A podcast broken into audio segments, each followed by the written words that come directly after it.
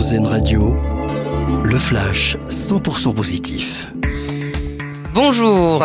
Imposer une peine d'inéligibilité aux élus auteurs de violences conjugales ou intrafamiliales, un sujet politique devenu sujet de société qui fait l'objet d'une proposition de loi examinée cet après-midi à l'Assemblée nationale, texte déposé par le groupe Renaissance suite à l'affaire Adrien Quatennens.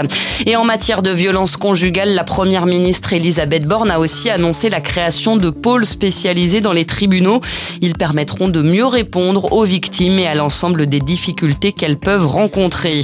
Autre annonce à retenir de la chef du gouvernement hier, le remboursement par la sécurité sociale des protections périodiques réutilisables pour toutes les femmes de moins de 25 ans. Objectif, lutter contre la précarité menstruelle, une mesure applicable dès l'an prochain. Le soulagement pour les scientifiques qui traquent le tétraka, cet oiseau rare que l'on trouve uniquement à Madagascar. Une mission a permis de le localiser au nord-est de l'île alors qu'il n'avait pas été observé depuis plus de 20 ans. Les équipes doivent maintenant poursuivre leur mission pour tenter de trouver d'autres spécimens dans d'autres territoires de la grande île. Et puis la star des terrains est aussi la star des réseaux sociaux. Kylian Mbappé compte désormais plus de 100 millions d'abonnés sur Instagram aucun Français n'avait encore atteint ce palier symbolique.